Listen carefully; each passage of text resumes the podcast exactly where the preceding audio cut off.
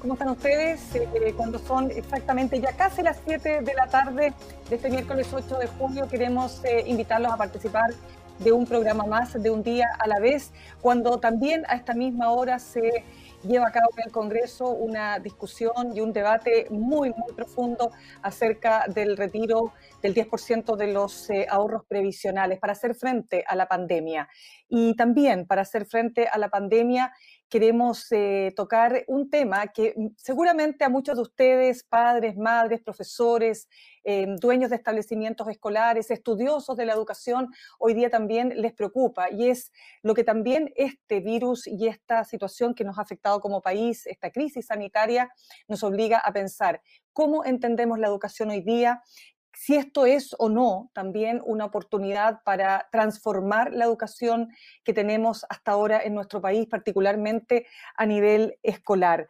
Em, fíjense ustedes que Nelson Mandela decía que la educación es finalmente el arma más poderosa que podemos tener para transformar el mundo. La pandemia eh, ha obligado a los eh, profesores y profesoras, a los niños, niñas, a los alumnos y alumnas a tener que implementar nuevos modos, ¿no es cierto?, para poder llevar adelante el proceso educativo. Y de eso queremos hablar esta tarde. Queremos entender lo que está pasando, queremos también eh, abordar cuáles son las dificultades, qué situaciones también nos va mostrando esta nueva realidad que estamos enfrentando, el estrés el, exceso de trabajo, eh, también, eh, insisto, las dificultades que se viven en algunos hogares donde no tienen las mejores condiciones para poder eh, conectarse a Internet y por lo tanto tener clases online. Vamos a saludar justamente a dos personas con las que vamos a estar conversando hoy día. Por un lado tenemos ahí en la pantalla a mano derecha a Claudio Contreras, él es el director del liceo Antonio Hermida Fabres de Peñalolén. Muchas gracias, eh, Claudio, por estar esta tarde con nosotros. Gracias a ustedes por la invitación. Y por el otro lado tenemos, gracias, y tenemos a Joaquín Walker, director ejecutivo del IGE Educar. Joaquín, también te damos muchas gracias por haber eh, eh, aceptado participar en este programa de hoy. Bien, ahora queremos, em, a ambos queremos invitarlos, antes de entrar en conversación y que podamos justamente conocer cómo están ustedes desde sus propios lugares evaluando el proceso educativo eh, a nivel escolar respecto de toda la situación que está afectando al país queremos eh, compartir con ustedes la historia de Miriam Zapata. Ella es una profesora de educación general básica de Quilpué, que nos va a contar muy chiquitito en una pequeña capsulita qué es lo que ha hecho para poder efectivamente em, asistir a sus alumnas y alumnos en este momento. Buenas tardes, mi nombre es Miriam Zapata, eh, soy profesora de educación general básica desde hace más de 30 años. Trabajo en el colegio poeta Daniel de la Vega de Quilpué y les quiero contar cómo ha sido este tiempo de trabajo tan especial, tan diferente que ha sido el tiempo de pandemia para todos los profesores. Eh, nos hemos tenido que reinventar para que pueda poder aprender a usar otras cosas que nos proporciona este maravilloso eh, equipo. Eh, una nueva forma de trabajar. Hemos aprendido a manejar otras cosas, por ejemplo, como la herramienta Zoom, que ahora lo usamos para reuniones, para clases, para consejos de profesores. Pero yo creo que lo más importante es, hemos aprendido todos, hemos aprendido eh, nosotros a trabajar vía online, trabajar, eh, hacer eh, guías y cosas para que ser lo más clara posible, para poder eh, que darnos a entender con nuestros niños, más cuando son niños pequeños. También los padres han tenido que aprender a, ser un poco maestros en su casa y valorar tal vez el mayor, el, eh, eh, mayor trabajo que tienen los profesores en, el colegio, que no es tan fácil como parece que se ve a veces. Así que bueno, seguir reinventando y haciendo a veces de repente también las clases más amenas, Así que, bueno, hay que hacerlo así. Así somos los profes, así que hay que salir adelante, sea como sea, por nuestros niños.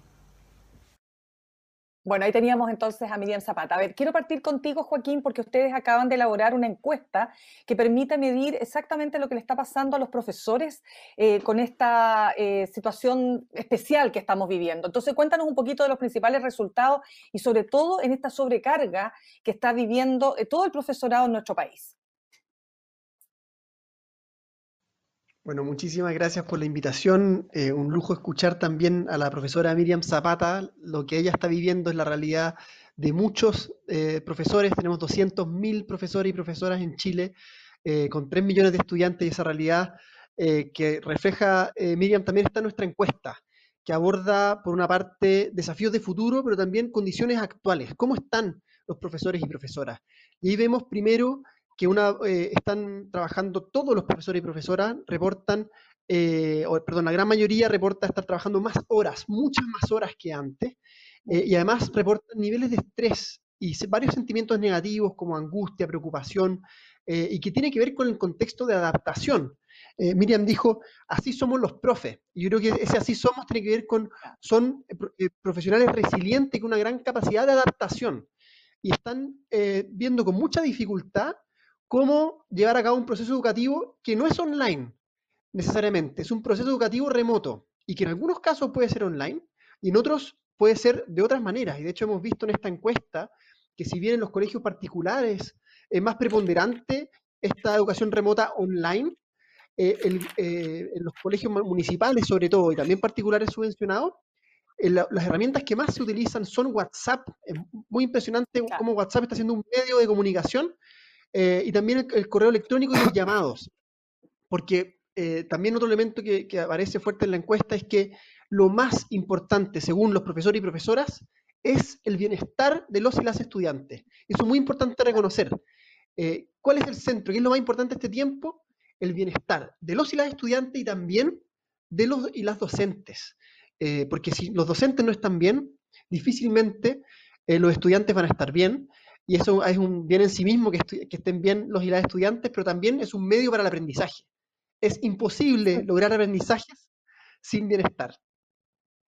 Yo quiero entrar eh, justamente, Claudio, para conocer eh, la experiencia de ustedes en el Liceo de Lormida, ¿verdad, Antonio Fabres? Porque había, eh, aquí estoy leyendo una, bueno, yo entrevisté hoy día en la mañana, entre paréntesis, en Radio ADN, a Amanda Céspedes, es neuropsiquiatra infantil. Ella ha señalado que los docentes no pueden trabajar de lunes a viernes en casa, que los profesores necesitan un receso, que la enseñanza remota es tres veces más exigente que la enseñanza y el aprendizaje presencial. Y ustedes tienen también una realidad que es aún más compleja porque muchos de los padres y madres que, son los apoderados no tienen acceso a Internet o tienen un acceso muy limitado. ¿Cómo están lidiando con eso, Claudio? Lo, que, lo que señala es una, realidad. Efectivamente, eh, nuestra crisis no comienza el 16 de marzo, específicamente en la ¿ah? eh, nuestra crisis viene desde el estallido social del 18 de octubre, el año pasado, que efectivamente ya se comenzaron a, vislumbrar una serie de situaciones que no hicieron adelantarnos de alguna u otra manera a, esta situación que estamos viviendo actualmente. ¿ya? Por lo tanto, eh, la, situación contextual de, nuestra familia es sumamente difícil. Por lo tanto, como, como bien lo dice ¿cierto? el compañero que está exponiendo en este momento, también junto a mí, eh, la contención emocional pasa a ser uno de los elementos fundamentales ¿cierto? de nuestro quehacer pedagógico. ¿ya? Y efectivamente, no solamente los profesores sienten que hay una sobrecarga laboral con el trabajo remoto, sino también los equipos directivos nos hemos, nos hemos visto también una situación que antes no habíamos vivido. Y tiene que ver con los canales de comunicación, de cómo somos capaces, ¿cierto?, de, de, establecer vínculos no solamente con los estudiantes, sino también con las familias. Y los llamados telefónicos efectivamente han sido muy importantes en este momento. Bueno, ustedes deben saber que los colegios públicos de, de Peñalolén eh, y en otros colegios públicos también de, de, de Chile, existen las llamadas duplas psicosociales. Y ellos también han tenido una, carga de trabajo emocional increíble. ¿ah? Todos los días llaman por teléfono a nuestros estudiantes para saber en qué condiciones se encuentran. Y efectivamente no solamente con ellos, sino también con los profesores. Por lo tanto, los procesos que se están viviendo efectivamente en el sector de la hormiga eh, tienen otras aristas ¿ah? que hacen evidentemente mucho más visible la brecha digital ¿ya? que, se, que, se, que, se experimentaba y se veía ¿cierto? un poco más lejana antes de, esta pandemia. Pero, insisto, ya eh, nosotros atendemos una población altamente eh, vulnerada, ¿ya? También, porque efectivamente nosotros tenemos, ¿cierto?, a la vista cómo nuestros estudiantes eh, que muchas veces quieren eh, cumplir con las tareas online, ¿ah? tienen problemas, ¿cierto?, de violencia intrafamiliar, eh, están con situaciones de hacinamiento. Yo vengo de una entrevista con un grupo de estudiantes en este momento y nos juntamos con, los, con el centro de estudiantes. Y ah, claro, había niñas que, y niños que estaban totalmente devastados porque ellos quieren cumplir, pero a pesar de tener la conectividad, hay otras condiciones colaterales, ¿cierto?, que le están impidiendo a cumplir adecuadamente. Por lo tanto, eh, una, son una cantidad de variables que, que, que, uno tiene que contemplar. Y efectivamente el trabajo del profesor ahí es fundamental. El profesor jefe, ¿ya? en este momento, eh, está recibiendo constantemente, ¿cierto?, las consultas a través de correo electrónico, llamadas telefónicas que muchas veces están fuera de, su horario estrictamente laboral. ¿ah? Por lo tanto, es una situación bien, bien compleja que, que, es importante también incorporar dentro de la discusión. Y afortunadamente, ¿cierto? Discúlpame, y afortunadamente Peñalolén se ha adelantado en algo en ese sentido. Eh, se han hecho cierto eh, alianzas con algunas universidades, por ejemplo la Universidad Adolfo Ibáñez, que nos ha permitido crear este programa Reeducate Cuida, que tiene fondos de ayuda ¿cierto? a la familia, a los docentes, a los asistentes. Hemos tenido capacitación en diferentes ámbitos, por lo tanto, la preocupación de la alcaldesa en este sentido ha sido bastante importante. Ahora, es que ahí quiero entrar, Joaquín, también con respecto a esta misma encuesta y lo que ustedes miden habitualmente en las investigaciones que realizan, porque en esta encuesta se habla que los profesores están, por ejemplo, sintiendo que el 63% trabaja mucho más que antes. El 53% dice estar estresado y muy estresado o muy estresado.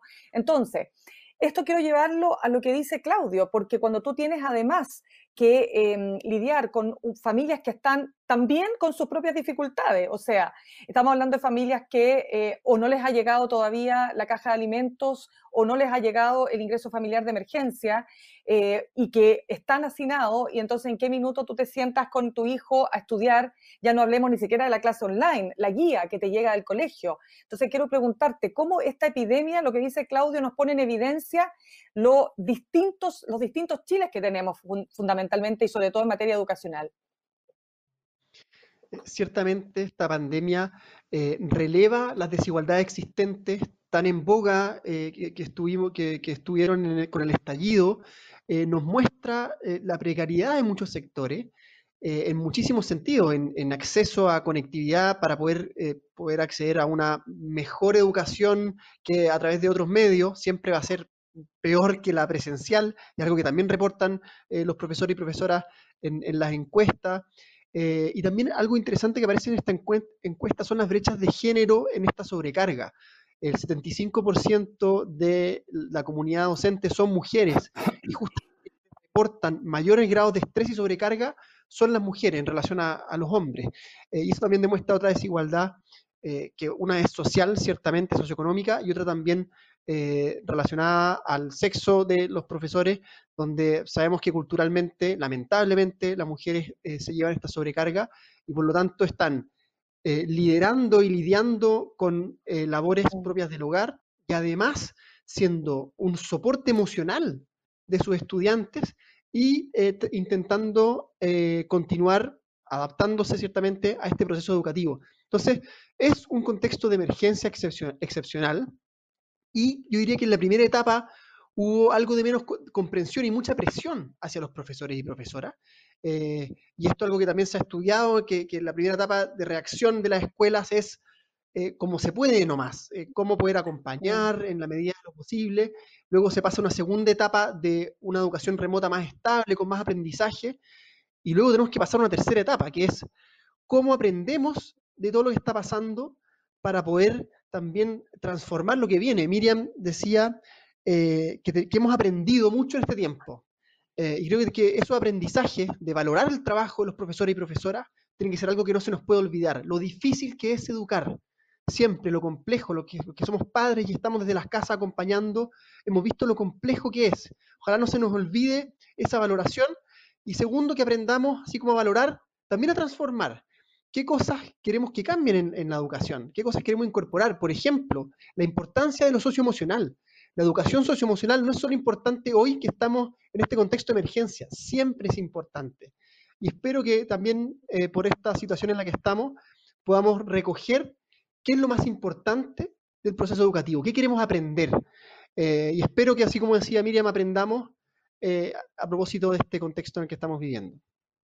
Sí, Claudio, y me gustaría también preguntarte por qué em, muchas eh, personas, y no solo de los colegios públicos, quiero, hacer más, quiero hablar transversalmente, ¿no? Es decir, la sensación de que o vamos a perder seguramente, ¿no es cierto?, una parte importante del año académico no lo vamos a poder recuperar, porque evidentemente tú no puedes eh, reemplazar la clase presencial, sobre todo con niños más chicos, ¿verdad?, respecto de lo que estamos haciendo hoy día, estos intentos, ¿no?, de poder llevar la clase eh, y la sala de clases a la casa.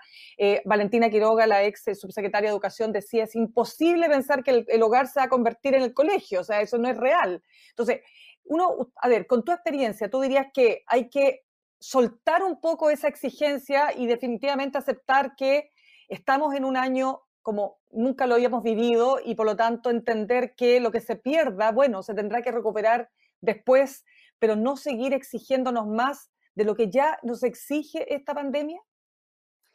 Mira, la, mirada que nosotros tenemos desde el punto de vista, yo te lo voy a plantear desde de, la mirada corporativa de Peñalolén, es que siempre hemos trabajado desde el punto de vista de la flexibilidad. ¿Ya? Nosotros ya sabemos que este trabajo eh, se va a extender para el año 2021. E incluso algunos expertos hablan que hacia el año 2022 recién vamos a estar, ¿cierto?, a partir de esta, de esta crisis con una, con una expectativa bastante positiva respecto a estos objetivos de aprendizaje que de alguna u otra manera, ¿cierto?, no se han abordado, ¿ya? Eh, por, por, tanto, eh, nosotros lo que le hemos dicho a nuestra familia, todo es nuestro entendimiento. ¿ah? Cuando nos reencontremos, vamos a retomar, vamos a replanificar, vamos a diagnosticar, vamos a, tratar de conocer al máximo las situaciones que se encuentra cada uno de nuestros nuestro estudiantes y vamos a ver cómo vamos a terminar el año. ¿ya? Ahora, efectivamente, eh, hay metas asociadas. Por ejemplo, acaba de plantear el tema de primero básico. Bueno, nosotros ya como, como Corporación Municipal de Peñalolén estamos tratando de abordar cuáles serían nuestras metas ah, para los procesos de lectoescritura para los primeros básicos, entendiendo que eh, es muy probable que no todos nuestros niños accedan al proceso de lectura. Por lo tanto, uno de los desafíos para el año 2021 va a ser, bueno, ¿cuál es de estos objetivos? ¿Cuáles son los niños que efectivamente van a necesitar apoyos especiales? Y en ese sentido, ¿cierto? Eh, eh, nosotros eh, como, como, colegio están todos los dispositivos necesarios y también todos los recursos económicos dispuestos hacia la comunidad para poder cumplir con, esa, con esos objetivos. en ese contexto, yo lo que me atrevería a decir es que efectivamente no todos los colegios, pero yo también lo veo por, por parte de mi hijo, están en una situación bien compleja, ya los cuartos medios, ¿ya? Eh, hay una incertidumbre tremenda, tremenda, con los cuartos medios en este momento. ¿Qué pasa con la prueba de transición eh, universitaria? ¿Qué pasa con los contenidos de cuarto medio? Hay una serie de interrogantes que efectivamente estamos esperando directrices más claras desde, desde el DEMRE y también del Ministerio de Educación respecto, por ejemplo, a la prueba de transición. ¿ah? ¿Y cuáles serían las decisiones que se van a tomar respecto al objetivo de cuarto medio, por ejemplo? Ahora, entiendo, bueno, Rapa Nui, ¿no es cierto?, vuelve a sus clases después de haber estado tres meses ya eh, y eh, con eh, efectivamente el control de la pandemia puntualmente en la isla. hay también otros lugares donde se podría retomar, por ejemplo en Aysén, alguna, alguna que otra clase presencial muy tímidamente. Esto el gobierno está, evidentemente el Ministerio de Educación eh, a la espera de ver cómo va a avanzar eh, la idea del desconfinamiento. Hay que tener mucho cuidado y eso siempre lo hemos dicho, o sea, mientras no haya vacuna, cualquier desconfinamiento tiene que ser hecho con una tremenda eh, responsabilidad, porque ahora sí que no nos podemos volver a equivocar, ¿no? Entonces, lo primero que quiero preguntarle, ustedes ambos consideran, partiendo contigo, Joaquín, o sea, este año ya no se vuelve presencialmente a las clases o podría haber un cambio de aquí al segundo semestre? Me encantaría tener una respuesta certera y precisa, eh, pero creo que la incertidumbre es muy grande. Sí tenemos que prepararnos al menos para ambos escenarios. Tenemos que estar preparados para eh, mantener clases remotas, insisto, que no son solo online, clases remotas, al menos hasta fin de año, pero también estar preparados para una eventual vuelta, justamente a propósito de las brechas, porque habiendo brechas sociales y de aprendizaje muy grandes en Chile, indiscutiblemente esas brechas aumentan en un contexto de educación remota porque no es lo mismo educar en estas circunstancias que la educación presencial, tanto en lo socioemocional como en lo académico propiamente tal. Eh, recordemos también cómo ha ido aumentando en este contexto los niveles de violencia, eh, los niveles de estrés, además vinculado a eh, a un aumento del desempleo, crisis económica, aparte de toda la crisis sanitaria, ciertamente. Entonces, el colegio, la escuela, el jardín infantil, la sala cuna, es un lugar de contención, es un lugar de seguridad social y un lugar de aprendizaje. Y ese valor de la escuela, de los centros educativos, es insustituible y por lo mismo es importante prepararnos para esa vuelta y también, insisto, estar preparados eh, para el escenario de mantener nuestra circunstancia, pero lo ideal ciertamente es volver y para hacerlo tenemos que asegurar todas las condiciones sanitarias mínimas y ir evaluando por, por regiones, localidades más que regiones. Eh, y en eso sí que hay lugares, como se ha, ido, se ha ido haciendo en Isla de Pascua, en ciertos lugares de Aysén, porque no es todo Aysén, eh, es razonable ir avanzando, insisto, para evitar el, que sigan creciendo las brechas y por un por una, elemento de seguridad siempre que estén las medidas sanitarias eh, respectivas. Sí, eh, Claudio, con tu experiencia, ¿qué le dirías tú a los papás, a las mamás que están tan angustiados como los mismos niños, ¿no? Eh, que no saben muchas veces cómo, cómo poder efectivamente cumplir con, los, con, con las demandas. Em, entiendo que a ti te toca más difícil todavía, por supuesto que sí, porque la comunidad escolar de Lormida, eh, de tu liceo, tiene muchas más dificultades económicas, por supuesto, pero, pero esa, eh, ¿cómo, cómo qué, respuesta le das tú a los papás cuando te dicen, no, mamá, sabe que no me da, no me da el internet o, no me da el tiempo, estoy agobiadísima, en qué minuto me siento a estudiar con mi hijo, cómo, cómo logro efectivamente cumplir con lo que el colegio espera de mí? Es un poco alineado con lo que se dijo recién. En el fondo nosotros también nos estamos preparando para distintos escenarios.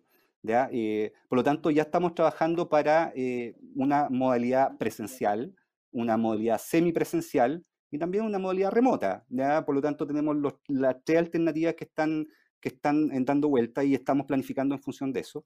Eh, porque efectivamente van a haber familias que, y ya me lo han dicho, director, yo no voy a mandar ¿cierto? a mi hijo de vuelta porque no, nadie me asegura que no le vaya a pasar nada en el colegio.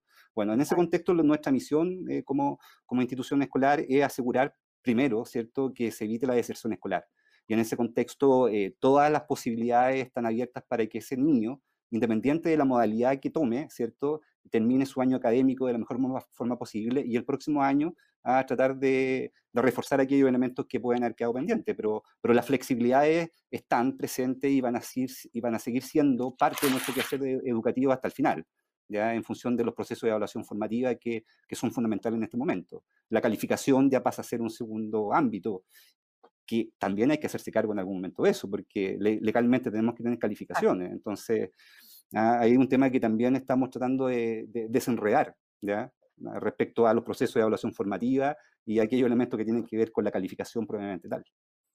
Pero esa calificación, solo para cerrar ese punto, Claudio, se va a hacer una suerte como más de se va a flexibilizar mucho más, quiero decir, ¿no? O sea, hasta, porque me imagino que en este año no, ustedes no van a reprobar a una persona, o sea, no, creo que haya niños, no sé, te pregunto también, Joaquín, o sea, casos de niños que puedan reprobar el año escolar, no creo, ¿no?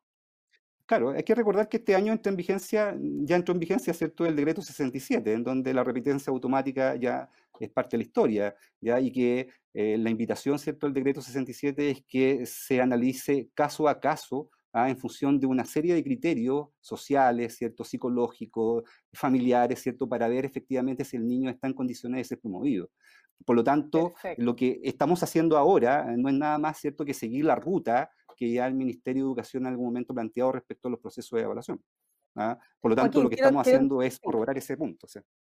Perfecto. Joaquín, te quiero preguntar lo siguiente. En la conversación que te contaba, les contaba a ambos que tuve en la mañana con la neuropsiquiatra Amanda Céspedes, ella, eh, neuropsiquiatra infantil, ella decía que una de las grandes tragedias de la educación chilena escolar es que los alumnos y alumnas no logran integrar lo que aprenden, porque hay mucha todavía tendencia a lo memorístico, a no entender la relación entre los procesos, ¿verdad? Y eso hace que no nos vaya bien en las pruebas internacionales. Entonces ella decía que esta pandemia nos lleva de alguna manera a una oportunidad gloriosa para hacer las transformaciones que la educación requiere. Entonces te pregunto, ¿cuáles son esas transformaciones? ¿Qué cosas no podemos dejar que toda esta pandemia y todo el costo que ha tenido esto pase en vano? Gracias por esta eh, hermosa pregunta, porque este es un desafío que a nosotros nos moviliza mucho en Elige Educar.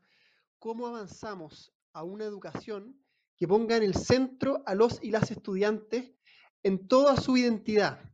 que promovamos el aprendizaje integral de, estudiantes y, de, los y las estudiantes, lo que implica abordar por una parte, ampliar lo estrictamente contenidista, academicista, abordando otro tipo de desarrollo de, habilidades. Eso, eso por una parte, y ahí desarrollo de habilidades eh, sociales y socioemocionales en, particular, eh, y poder avanzar también en el desarrollo de habilidades para el siglo XXI, que se llaman, que son habilidades de adaptabilidad.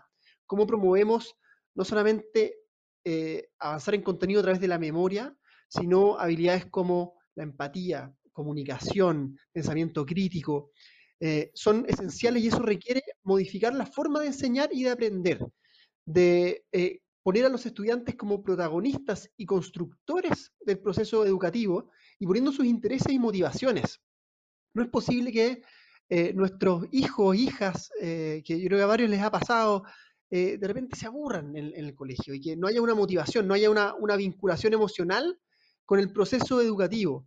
Y eso requiere revisiones profundas, abordar la formación docente por una parte, abordar también el liderazgo directivo, eh, cómo apoyar estos procesos de cambio y pasar a, repensar eh, qué tipo de habilidades queremos eh, desarrollar para el país que queremos construir, un país y un mundo que está cambiando mucho, no solamente por la pandemia, por el cambio climático, eh, por, en Chile en particular, por procesos políticos. Entonces, pensemos también el país que queremos eh, y con eso también pensar la educación que necesitamos eh, de manera integral, poniendo, insisto, a los y las estudiantes su motivación, sus intereses y su rol de activo en el aprendizaje. Eso es esencial para esta nueva educación.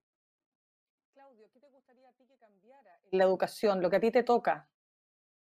Mira, yo, una, de las preguntas que nos hacemos con los otros directores de la, red de Peñalolén, efectivamente, eh, es preguntarnos, bueno, ¿esto llegó para quedarse o es un asunto transitorio solamente? Y, uno espera efectivamente que esto sea un complemento más a partir de, nuestras prácticas pedagógicas.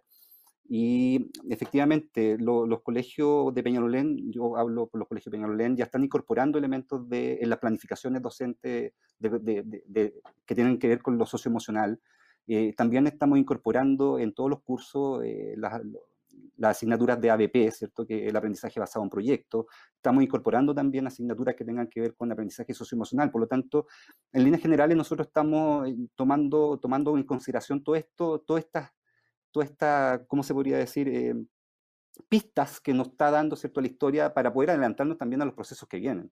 ¿ah? por lo tanto, yo lo vislumbro de buena manera. Yo creo que nos va a dejar un montón de aprendizaje este, este proceso.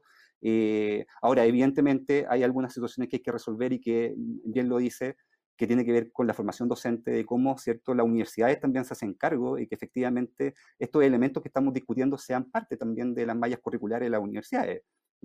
Eh, porque efectivamente estamos eh, y debemos preparar a nuestros estudiantes para un mundo totalmente distinto. Y en ese contexto creo que, que estamos bien, ¿sí?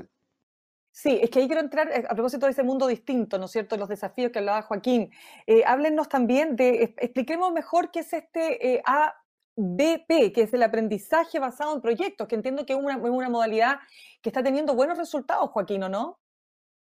Sí, una modalidad que está hoy día muy en boga y afortunadamente, y me alegra saber que en Peñalolén lo están abordando, eh, cambia la forma de enseñar y de aprender.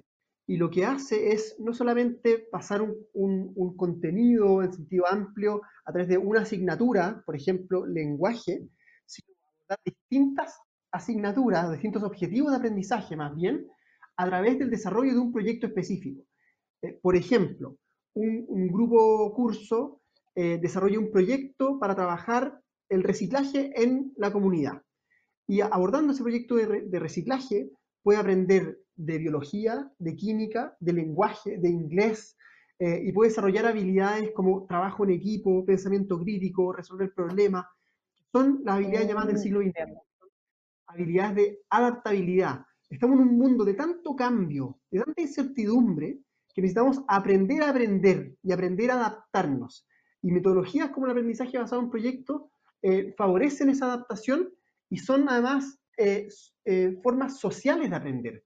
Yo aprendo en, equipo, aprendo escuchando a mi par cómo también aborda este problema, aprendo a comunicarme, a expresarme, a empatizar con la opinión distinta, a poder cambiar de opinión, llevar a cabo mi, eh, también mi punto. es una forma, hay muchas otras, pero esta es una forma que permite de buena manera abordar estas llamadas habilidades del siglo XXI y empezar a prepararnos para los cambios que ya están andando, ya están acá, y muchos tantos otros que vendrán. Sí, eh, tanto a ambos les quiero decir, bueno, queremos agradecer las preguntas, nos, llegan muchas inquietudes ¿ah? de personas que están eh, viendo el programa ahora y, por ejemplo, Dalco Arroyo pide también avanzar en la educación de las emociones, tan importante, tan crucial para el desarrollo de las personas. Muchas preguntas también para ambos, ¿no? Respecto de qué va a pasar con la PSU y el NEM. Eh, las notas de enseñanza media, cuánto van a pesar, si van a pesar, no van a pesar. Ahí tú, Claudio, algo decías de, de, de ello, ¿no? Porque además qué pena, o sea, qué tremendo para, para cualquier joven que esté hoy en cuarto medio tener que enfrentar un momento tan complejo. O sea, el año pasado fue el estallido social, fue tremendo. Fue, imagínense, cuando habíamos visto tener que suspender una, dos, la, la, PSU, ¿verdad? Pero, pero ahora tenemos otro tema. Entonces, ¿qué, no sé, ¿qué respuesta le podías dar tú, Claudio, justamente a aquellos que están con esta inquietud? Bueno, yo quisiera entregar respuestas claras. No obstante, ¿cierto? Yo espero que las autoridades ministeriales eh, luego, ¿cierto? Nos, nos, anuncien, ¿cierto? Cuáles van a ser las directrices ah, respecto, por ejemplo, al tema de la, de la prueba de la nueva prueba transitoria eh, de, acceso a la, educación superior. Em, entonces, lo que estamos esperando nosotros y lo que nuestros estudiantes están esperando es que se eh, entreguen la información lo antes posible ya tenemos los temarios, ¿ya? pero todavía no hay ninguna información respecto a qué va a pasar con lo que señalas tú recién, el NEM, ¿cierto? ¿Qué pasa con los contenidos de cuarto medio? ¿Van a ser incorporados? ¿No van a ser incorporados dentro de la prueba transitoria? Bueno, hay varios elementos que están dando vuelta y que esperamos que la autoridad, ojalá luego nos no, informen, ¿ya? Para poder también darle tranquilidad a nuestra, a nuestra familia.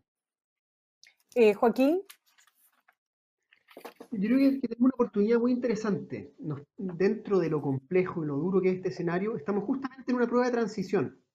Eh, es una, una, prueba bisagra para el proceso de selección que viene y ya hay medidas anunciadas que sí favorecen a los estudiantes de cuarto medio. Por ejemplo, desde antes incluso la PSU está, estaba priorizando eh, los contenidos de primero y segundo medio, que es justamente una de las maneras de evitar brechas que habían entre colegios científico-humanistas y técnico-profesionales. Eh, eso ya es positivo. También los cambios que se anunciaron, eh, no sabemos cómo va a quedar, pero eh, los objetivos que se planteaban era centrarse más también en ciertas habilidades que en contenido específico, justamente por los problemas que ha habido con, con, la PSU. Entonces, los cambios que ya se habían anunciado sirven para este proceso. Lo que yo encuentro más complejo es cómo se va a rendir, porque hay incertidumbre de, o sea, ya anunció el DEMRE que irrazonablemente este tipo de prueba por las consecuencias que tiene, por la seguridad que implica, no puede darse de forma online. Entonces, ¿eso qué puede significar? Que se postergue la rendición de la prueba, dependiendo si hay vacuna o no, o si se rinden recintos con eh, las medidas de seguridad, con la, suficiente separación. Entonces, eh, yo creo que afortunadamente la transición que hay y los cambios anunciados en la prueba sí debieran dar algo de tranquilidad. Empatizo ciertamente con los jóvenes de cuarto medio, pero hay buenas noticias y eh, creo que queda abierta la pregunta de la fecha y del cómo se va a realizar esta prueba. Y otra cosa, perdón, que me faltó también es que con los cambios que hubo eh, hace poco en la prueba de selección, también se anunció em, que, em, perdón, eh, no recuerdo lo que, lo, que, lo que iba a mencionar, pero hubo otro cambio muy importante. Em, ah, que se llama más preponderancia a las notas de enseñanza media y al ranking en relación a la prueba. Eso también no sé cuánto, ese es el tema. No, sí se anunció el cuánto, por lo menos para la prueba de transición. Lo que no se sabe es que ahora va a haber una nueva modificación por este contexto que podría ser razonable también. Pero insisto, ya con los cambios ya anunciados, eh, debiera ser cierta descompresión a eh, los y las estudiantes de cuarto medio. Aquí, eh, para ir cerrando ya, te quiero preguntar, Claudio, porque muchos también se están muy preocupados por el estrés que están viviendo los profesores y profesoras y que evidencia la, encuesta que realizara en 7.000, ¿no es cierto? 7.000 profesores y profesoras, Joaquín, ¿verdad? Una encuesta que se hizo respecto de, sí, el número, el universo, un universo de 7.000. Em, entonces quiero preguntarte a ti, tú, e, porque yo te pregunté cómo, y para ir cerrando, cómo tú lidiabas entonces y cómo podías hacer frente a las eh, inquietudes de los padres y madres, a los apoderados, a los niños, los niños que están también complicados, por cierto, pero ¿qué haces con tus profesores sobre este punto? Mira, una de las cosas que, uno de repente dice, bueno, que son las cosas positivas que ha traído eh, esta situación, es que los equipos directivos, eh, dada la situación de pandemia, nos hemos reunido y hemos tenido más contacto que nunca con, los docentes. Eh, es una situación que también es de, estudiar, ¿ya? porque efectivamente en, estos, en, esta, en este formato nos da la posibilidad de tener más contacto con nuestros docentes. Lo que nosotros hemos abordado como, como Reduca efectivamente es que eh, hemos, hemos, hemos, realizado ciertos apoyos socioemocionales con psicólogos ¿cierto? de la Universidad Adolfo Baño, como lo dije. También hemos hecho eh, acompañamiento interno, ya a través de nuestra encargada de convivencia, nuestro orientador, eh, llamadas telefónicas constantes, de manera tal de, de, apoyar aquellos procesos que efectivamente han sido muy complejos para nuestros docentes. Yo siento que en este momento nuestros docentes lo que necesitan es una contención, un acompañamiento, y hacerles sentir que efectivamente nos tocó e, esta situación y que de esta situación tenemos que salir entre todos, como una comunidad. ¿ah? Yo creo que la clave en este momento es que apoderados, estudiantes, docentes y equipos directivos estemos alineados. ¿ya? No, yo no veo otra forma, ¿cierto?, de entender este proceso, porque efectivamente, eh, si lo trabajamos de una, de una mirada comunitaria, eh, podemos salir bastante bien parados de esta situación. ¿ah? Yo creo que ahí está la clave, la comunicación y el trabajo en equipo y por otra parte, ¿cierto?, ver eh, este tema como una comunidad. Sí, Joaquín, ¿algo para cerrar? Sí, yo creo que necesitamos tres cosas, empatía, confianza y apoyo. Necesitamos todos empatizar en los, distintos roles, que es difícil. Es difícil para un, docente estar eh, enseñando en forma remota, es difícil para los estudiantes, para los apoderados, y todas las partes tenemos que entendernos, los directivos, en fin, empatía. Eh, segundo, apoyo. Eh, nadie puede solo en este contexto y los profesores y profesoras necesitan acompañamiento del equipo directivo, del Ministerio de Educación, mucho apoyo socioemocional. Creo que una buena noticia la bitácora que publicó de apoyo socioemocional el Ministerio de Educación, que se suma a herramientas que pueden servir en este contexto. Y confianza también, y sobre todo confianza en los y las docentes. Son expertos, son especialistas. Más que dar instrucciones desde arriba, escuchemos a los profesores y profesoras, cómo se adaptan al contexto, a la realidad de los estudiantes, eh, y en eso necesitan mayor autonomía para la toma de decisiones y mucha flexibilidad, eh, no solamente en el currículum, eh, sino en los tiempos y también en relación a las consecuencias que puedan haber en relación a calificaciones, a pruebas que vengan. así que empatía, apoyo y confianza. De todas maneras, Joaquín E. Walker, director ejecutivo de Elige Educar, y Claudio Contreras, eh, director del Liceo Antonio Hermida Fabre. A los dos, yo les quiero dar las gracias por habernos acompañado en este programa un día a la vez. Y los dejo invitados. ¿Saben para qué? Para que conozcamos una historia, porque eh, fíjense que aquí hay gente que también, ligada a la educación, lo ha pasado muy mal. Por ejemplo, los dueños de establecimientos, los de jardines infantiles. Y vamos a conocer el caso de Romina Cornejo, ella es dueña y directora del Jardín Infantil y Sala Cuna, siempre sanito, y nos va a contar qué tuvo que hacer para reinventarse. Gracias a ambos. Gracias, Gracias un gusto. Un gusto también. Adiós.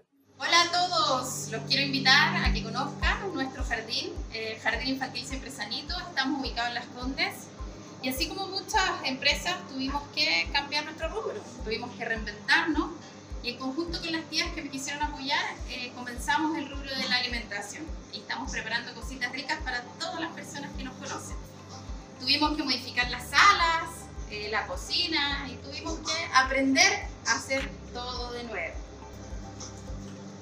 acá estoy haciendo los calzones rotos. Eh, estamos, bueno, reinventándonos, así como yo creo que todas las empresas, eh, para poder sostener nuestro jardín.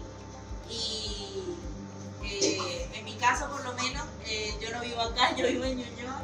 Entonces tuve que mudarme para acá con mi esposo, con mi hija, para poder sacar adelante el jardín y bueno, que no que no se vaya abajo. La idea es, bueno, eh, subir y, y, bueno, echarle ganas para que todo esto pase pronto y Y bueno, acá estamos. bueno, todas las cosas ricas que ya pueden ver y si nos quieren seguir también por el Jardín Infantil Siempre Sanito, Infantil Sanito en Instagram y por Escuelita Feliz para Corte, porque son, somos dos entidades educativas. Les agradecemos mucho que nos hayan visitado. Les mandamos besitos a todos. Chao. Bueno, ahí entonces tenían la historia de Romina Cornejo. Y si usted tiene una historia que contarnos, no solo en relación a la educación, todo lo que pueda tener eh, relación con lo que estamos viviendo como país, ¿ah? en las distintas áreas, eh, algo que a usted le parezca importante que se conozca, envíenos su historia a un día a la vez gmail.com y yo los dejo invitados para la próxima semana. Vamos a seguir conversando acerca de cómo nos imaginamos el futuro, cómo se nos viene el desconfinamiento, la desescalada, qué medidas tenemos que tomar para cuidarnos mientras no tengamos vacuna, cómo nos imaginamos esta nueva realidad, todo y más a partir también eh, de las propias experiencias que ustedes compartan con nosotros. Muchas gracias por habernos acompañado esta tarde.